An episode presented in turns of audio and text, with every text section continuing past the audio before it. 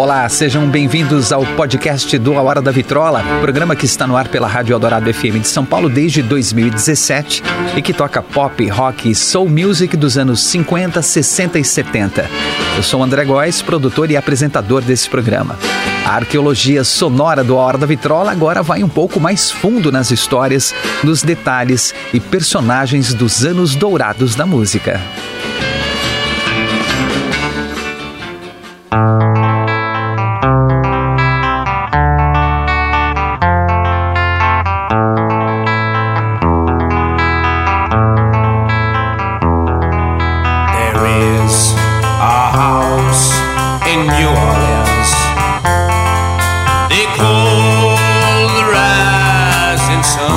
Existem muitas músicas de autor desconhecido que ninguém consegue descobrir quem escreveu. E de vez em quando parece que algumas dessas músicas escolhem alguém para ser um pai adotivo ou mãe adotiva. Esse é o caso de House of the Rising Sun, uma canção de autoria desconhecida. Você com certeza conhece essa música, principalmente essa versão que a gente está ouvindo, não é?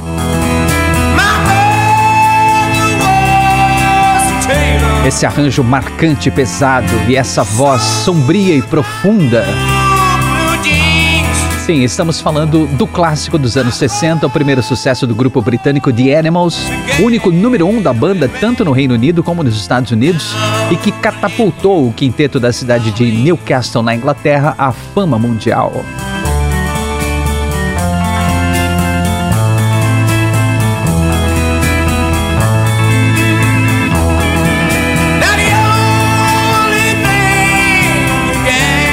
Sobre o que é a música The House of the Rising Sun?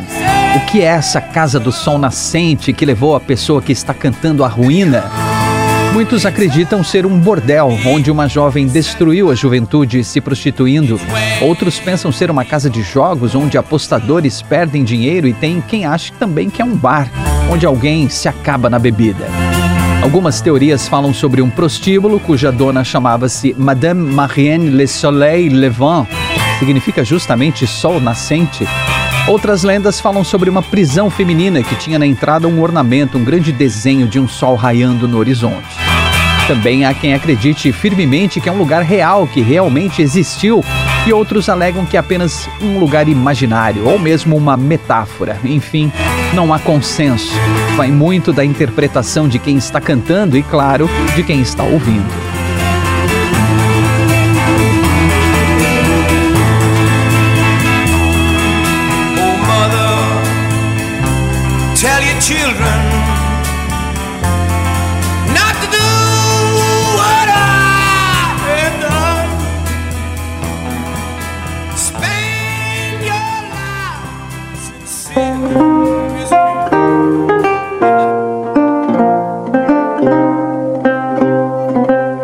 Que é consenso é que House of the Rising Sun se originou a partir de músicas da Inglaterra e Irlanda que foram levadas para os Estados Unidos durante a colonização.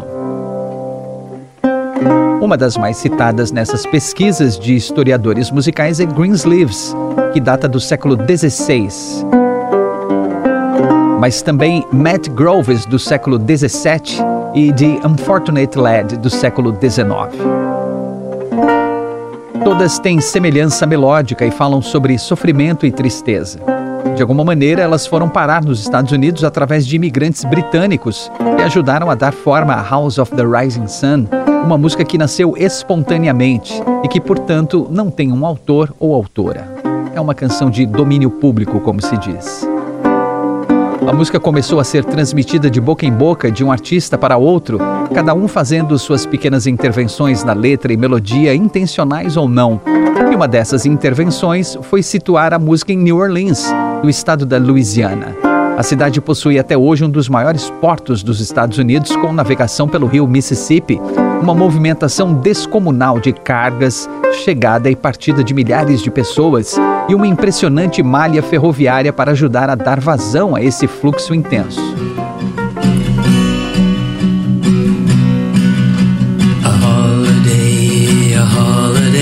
Cansa só de pensar nessa movimentação toda, né?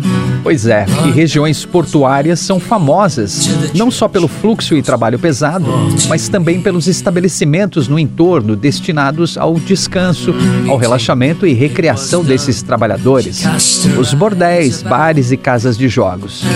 Por serem locais que funcionavam essencialmente à noite e que fechavam quando o dia já estava amanhecendo, esses estabelecimentos eram chamados muitas vezes de Casa do Sol Nascente ou House of the Rising Sun, sacou? Naturalmente, esses locais movimentavam uma boa quantidade de dinheiro com os serviços sexuais, bebidas e apostas.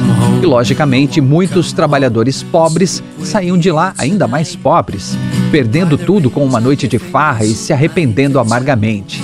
Está aí então a base de House of the Rising Sun, a história de uma pessoa que arruinou a própria vida em meio ao pecado da luxúria e da ganância. He's out in the far cornfields,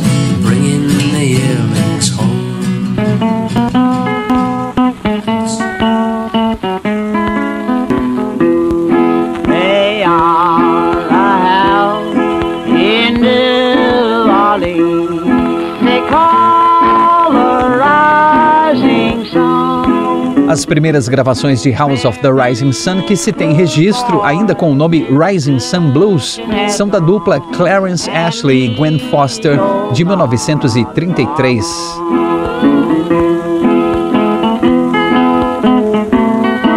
E da jovem cantora de 16 anos, Georgia Turner, em 1937.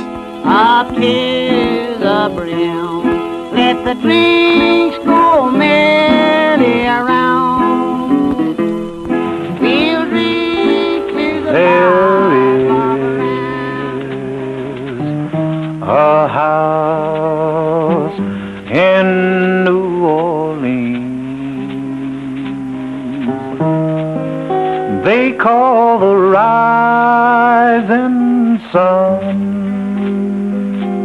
Em 1944, o cantor Josh White gravou sua versão com o nome House of the Rising Sun e que ficou bem popular, dando início a uma onda de regravações.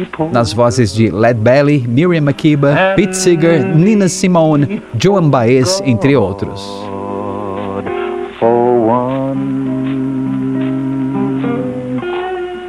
Now if I had a listen to what my mama said. I'd have been at home today.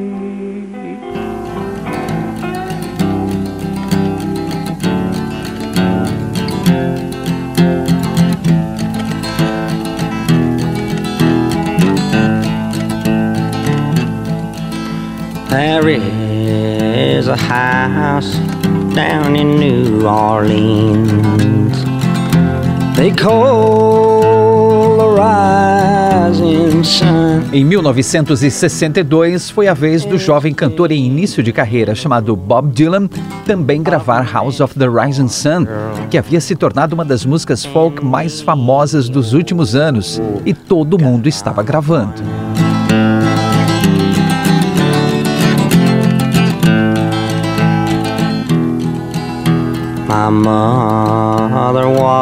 Ele aprendeu a canção com um amigo Dave Van Ronk, um músico e artista folk muito popular dos Estados Unidos, que tinha elaborado um arranjo diferente para a música e incluiu em seus shows desde 1960. O público adorava.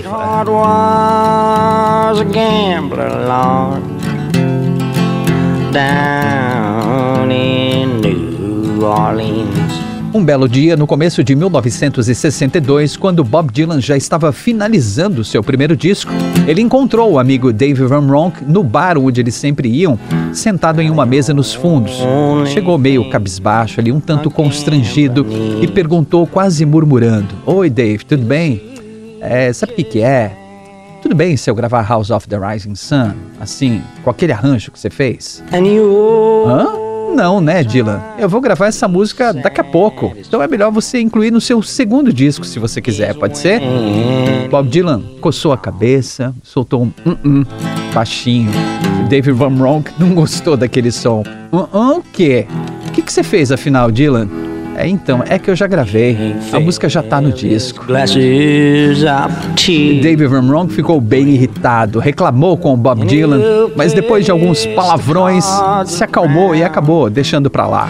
Todo mundo estava gravando House of the Rising Sun mesmo, e nem tinha por que se preocupar, o moleque ainda estava começando, enquanto David Van Ronk já estava na estrada há mais tempo, era famoso, muito influente na cena musical e artística de Nova York naquele começo dos anos 60. Mas acima de tudo, eles eram amigos e havia respeito mútuo. Tanto que Bob Dylan deu os créditos ao Dave no disco pela versão de House of the Rising Sun, então estava tudo bem. Mal sabia Dave Van Ronk que ele passaria os próximos dois anos tendo de ouvir pedidos nos shows para tocar aquela música House of the Rising Sun do Bob Dylan. Mesmo que o disco de Bob Dylan não tenha feito muito sucesso nos Estados Unidos quando foi lançado em março de 1962, ele teve uma boa repercussão no Reino Unido, onde até que vendeu bem. No final dos anos 50 e começo dos anos 60, os jovens britânicos consumiam muito da cultura norte-americana e estavam sempre interessados nas novidades musicais vindas de lá. Não demorou muito para alguns artistas ingleses iniciantes começarem a incluir House of the Rising Sun no repertório, tentando copiar a versão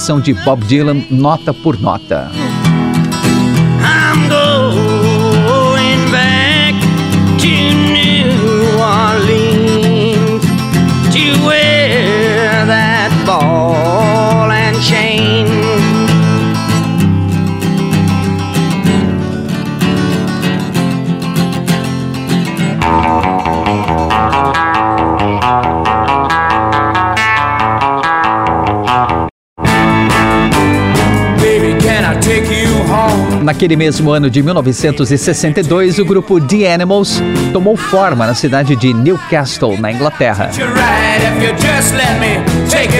Com Eric Burdon nos vocais, Alan Price nos teclados, Hilton Valentine na guitarra e John Steele na bateria, além de Brian Chess Chandler no baixo, o grupo logo ficou conhecido em sua região tocando covers de blues de John Lee Hooker, Jimmy Reed, Bo Diddley, entre outros. No começo de 1964, os caras do The Animals se mudaram para Londres para aproveitar melhor a cena de blues na Inglaterra, que tinha como expoentes as bandas The Yardbirds, John Mayall and the Blues Breakers e os Rolling Stones, entre outras. E foi a melhor coisa que eles fizeram, viu? Em pouco tempo tocando na região, o empresário Mike Jeffrey levou um agente da Columbia Records para ver a banda e eles conseguiram um contrato de gravação. Na sequência, lançaram seu primeiro single, Baby Let Me Take You Home, em março de 1964.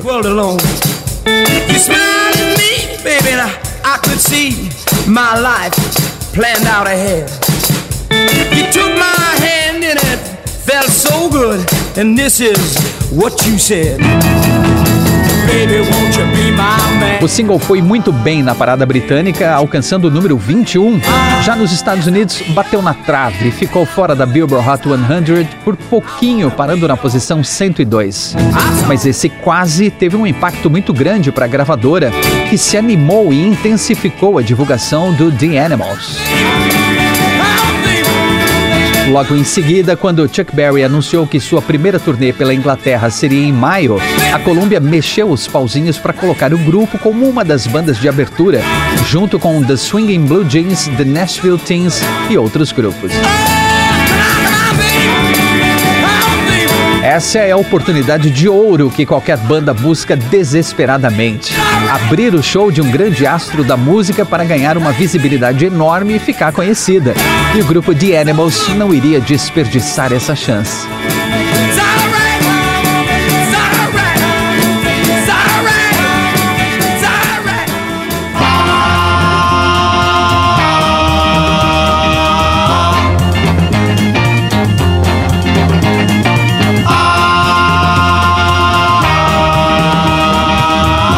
Eric Burdon, Alan Price, Hilton Valentine, John Steele e Chess Chandler sentaram para rever o repertório.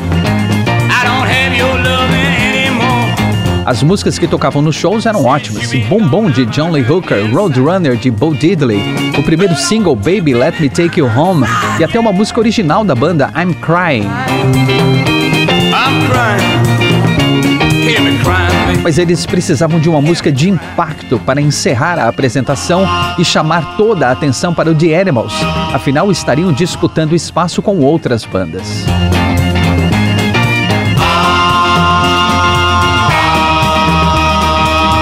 Ao mesmo tempo, queriam mostrar que podiam fazer algo diferente e inesquecível. Tocar um rock sempre era uma boa pedida, claro, mas não era uma boa estratégia nesse caso. Eles estariam abrindo um show do grande Chuck Berry e qualquer rock que escolhessem seria atropelado, destruído, fulminado em seguida pelo pai do rock and roll. Depois de analisarem algumas opções de músicas, todos concordaram que a melhor escolha era House of the Rising Sun, um folk que todos eles adoravam. Mas tocar da forma lenta como Bob Dylan fez iria encerrar o show de um jeito muito para baixo. Os cinco músicos começaram então a discutir o que poderiam fazer de diferente para tornar a música mais impactante e começaram a experimentar alguns sons.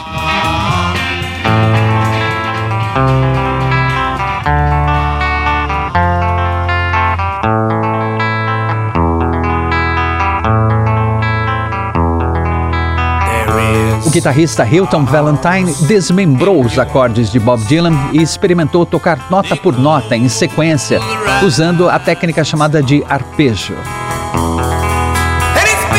Hum, deu um efeito bacana, hein? Alan Price arriscou algumas harmonias pulsantes no órgão, no seu órgão Vox Continental, criando uma atmosfera sombria. Ficou legal também.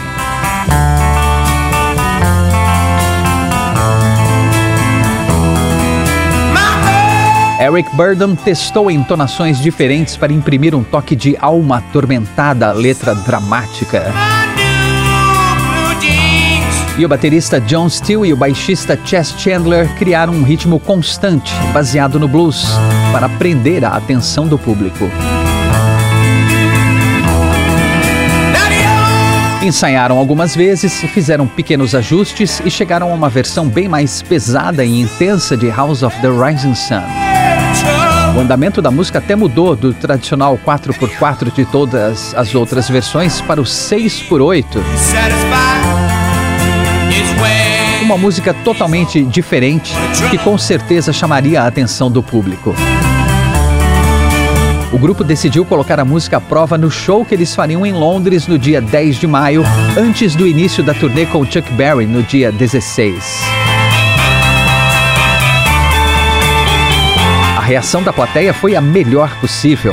Eric Burdon identificou no meio do público dois rostos familiares. Eram Mick Jagger e Keith Richards dos Rolling Stones. Ele comentou com os colegas de banda depois do show. Pessoal, arrasamos, hein? Tocar House of the Rising Sun foi demais. Todo mundo adorou a nossa versão. Você viu os caras dos Rolling Stones que estavam assistindo? Eles não estavam acreditando no que estavam ouvindo. Tive até a impressão que o Mick e o Keith estavam revoltados por não terem feito essa música, não terem tido essa ideia antes da gente. Acho que eles, se estivessem mais perto, eles teriam voado no meu pescoço, viu? Depois de mais algumas execuções de House of the Rising Sun nas apresentações que antecederam a turnê com Chuck Berry, The Animals estava mais do que confiante. Eles tinham certeza que estavam com sucesso nas mãos.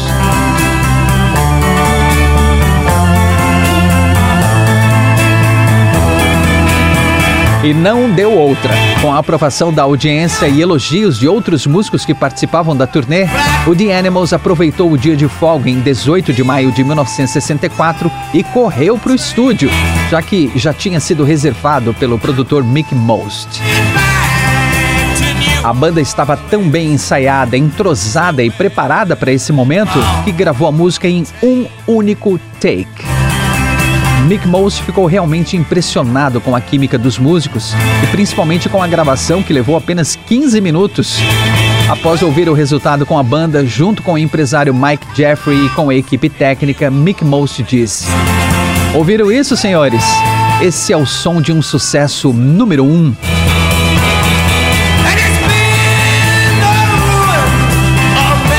Eric Burdon, Alan Price, Hilton Valentine, John Steele e Chess Chandler se olharam e abriram um sorriso. Eles sabiam que a versão de House of the Rising Sun dos Animals tinha tudo o que precisava para decolar nas paradas musicais. Quer dizer, quase tudo.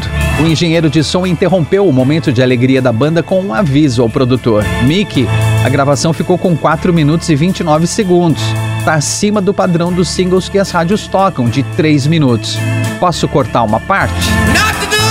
Os caras da banda sentiram um balde de água fria direto na cara, né? E desfizeram o sorriso na mesma hora.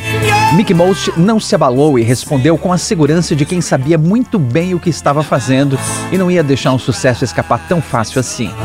E daí que tem mais de 4 minutos? Coloca aí no selo do disco que tem 2 minutos e 58 segundos e pronto é. E assim foi feito. Uma pequena gambiarra que ajudaria a música a tocar nas rádios, porque Mick Mosh sabia que nenhum locutor ficava contando o tempo da música tocando, e as rádios confiavam totalmente nas informações contidas no disco. E se alguém percebesse, já teria passado algum tempo tocando no rádio e o público já estaria correndo para as lojas para comprar o single. Mick Mosh também teve a ideia de mencionar no selo do disco que o arranjo dessa versão de House of the Rising Sun era do grupo The Animals, já que tinha ficado bem diferente de gravações anteriores das últimas três décadas. Assim, se alguém quisesse regravar essa versão, pagaria os direitos de uso aos músicos. E como ele sabia que os nomes precisavam estar em ordem alfabética, anotou num papel como queria que aparecesse no selo. House of the Rising Sun, música tradicional. Arranjo de Alan Price, Brian Chandler, Eric Burton, Hilton Valentine, John Steele. Com tudo resolvido, o grupo de Animals voltou para a turnê com Chuck Berry, enquanto o produtor Mick Mosh e o empresário Mike Jeffrey foram cuidar dos detalhes do lançamento do single com a gravadora Columbia.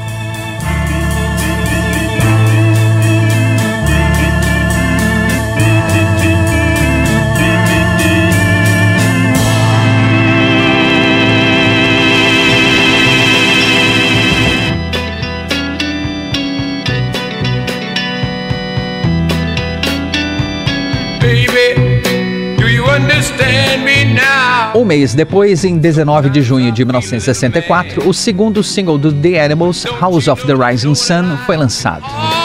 A música já tinha sido bem apresentada nos shows da turnê com Chuck Berry e também nos shows seguintes do grupo e teve um bom trabalho de divulgação da gravadora. Por isso as vendas dispararam assim que o single chegou às lojas. Todas as rádios da Inglaterra estavam tocando a música e apenas três semanas depois, em julho, House of the Rising Sun chegou ao topo da parada britânica. O single foi lançado também nos Estados Unidos numa versão editada e realmente com 2 minutos e 58 segundos porque a essa altura todo mundo já tinha se ligado na gambiarra e sabia que a música tinha mais de quatro minutos. Não ia colar de novo, né? Mesmo sem um pedaço, The House of the Rising Sun dos Animals também chegou ao número 1 um nos Estados Unidos, atingindo o topo da Billboard Hot 100 no começo de setembro. O The Animals foi a segunda banda da Inglaterra a alcançar o número 1 um nos Estados Unidos, desbancando o reinado dos Beatles, que já tinham ocupado o posto cinco vezes, e com isso se tornou um dos maiores nomes da invasão britânica.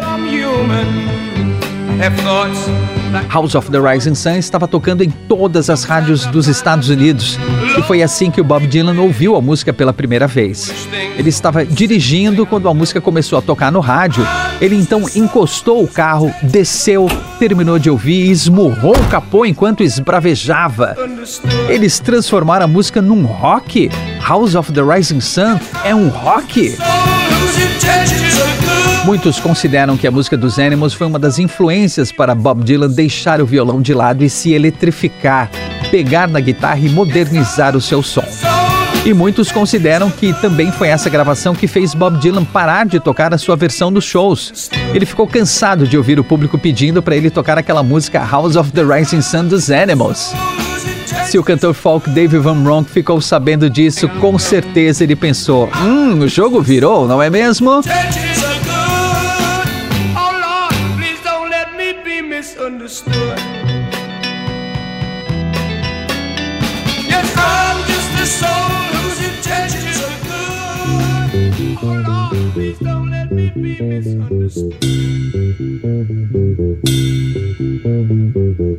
In this dirty old part of the city where the sun refused to shine. Mas nem tudo eram flores para o The Animals. Eric Burdon, Hilton Valentine, John Steele e Chess Chandler ficaram bem incomodados, para não dizer desconfiados, quando viram que o single chegou às lojas com a informação arranjo de Alan Price, sem incluir o nome deles.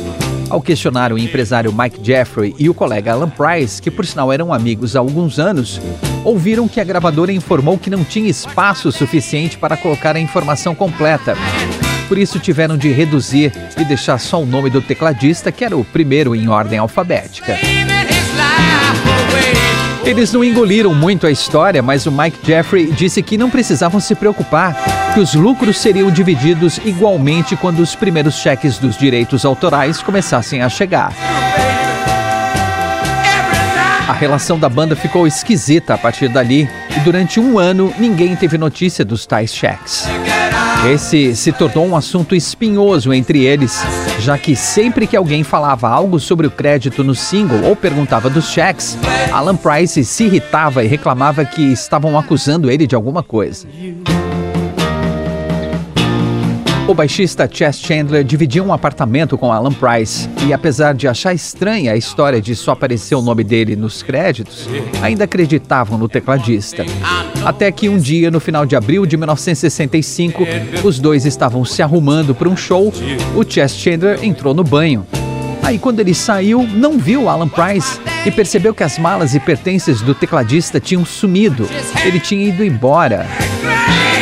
Naquele dia, Chess Chandler entendeu que o tecladista realmente deu um chapéu na banda com a ajuda do empresário Mike Jeffrey. Provavelmente tinha recebido cheques gordos dos lucros da música, especialmente depois do lançamento de versões dos grupos The Supremes e The Ventures. Sabendo que ia ser questionado, Alan Price preferiu sumir para não se explicar e nem dividir o din-din com os colegas.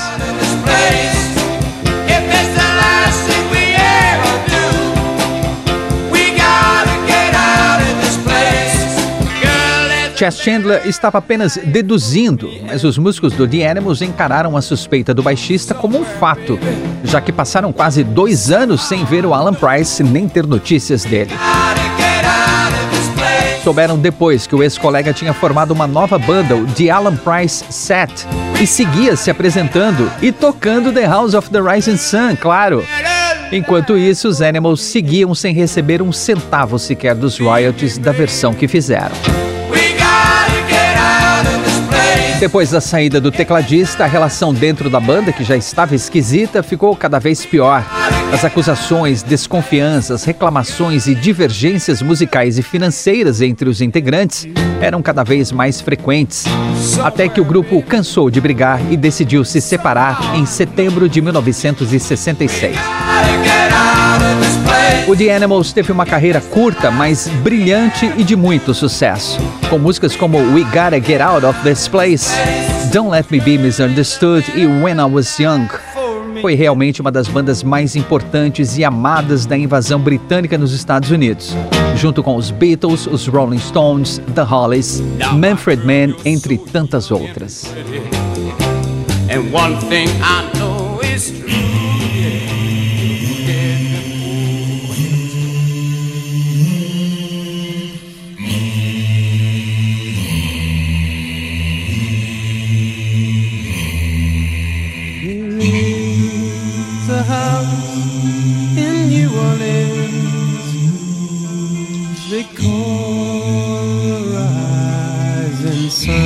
O grupo de Animals não repetiu o sucesso de House of the Rising Sun, sua canção mais famosa, mas gravou seu nome na história da música como uma das bandas mais populares e influentes dos anos 60.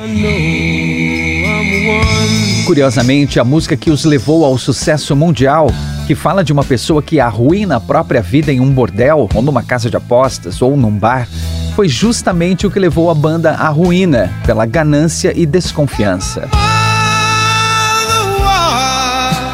Taylor.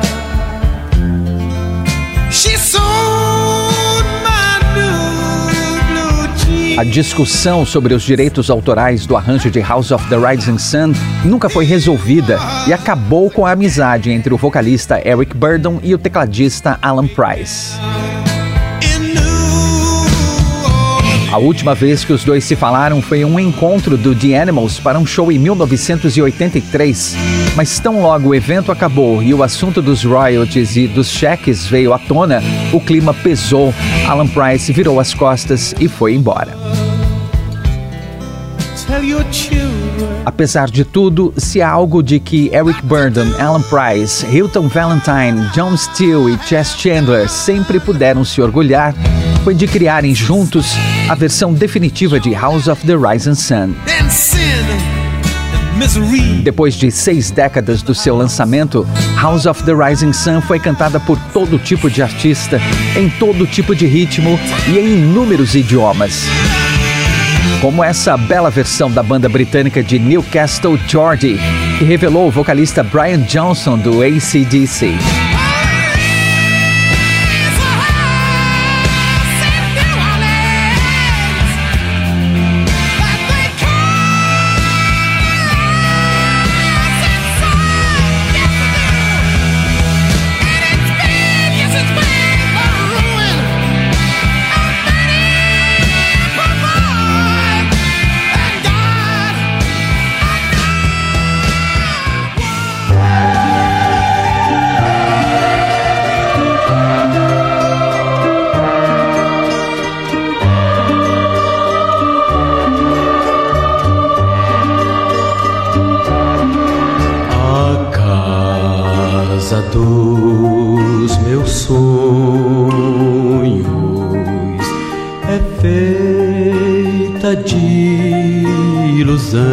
São mais de 500 versões diferentes, seja instrumental, rock, country, punk, disco, reggae, em francês, alemão, espanhol, finlandês, italiano, japonês, húngaro, croata e em português, claro. Aguinaldo Timóteo gravou a sua versão pouco depois do lançamento dos Animals, em 1965, como A Casa do Sol Nascente.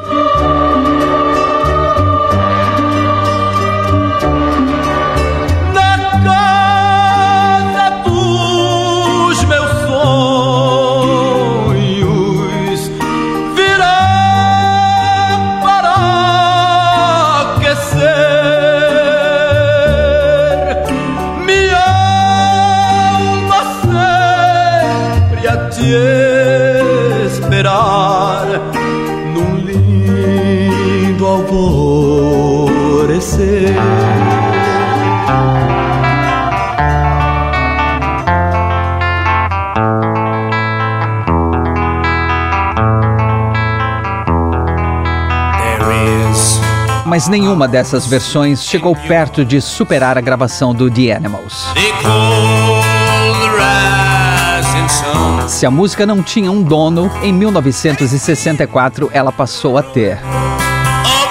House of the Rising Sun está eternamente ligada ao grupo britânico The Animals.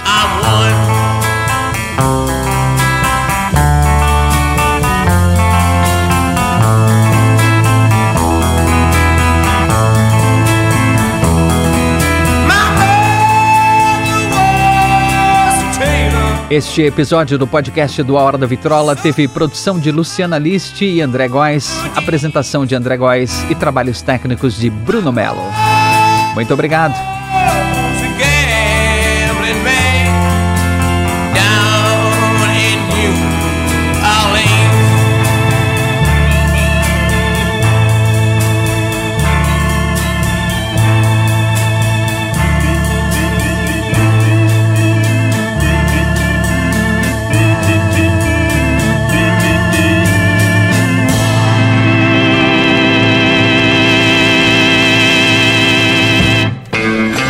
Esse é o podcast do A Hora da Vitrola. Até a próxima com mais uma grande história dos anos dourados da música.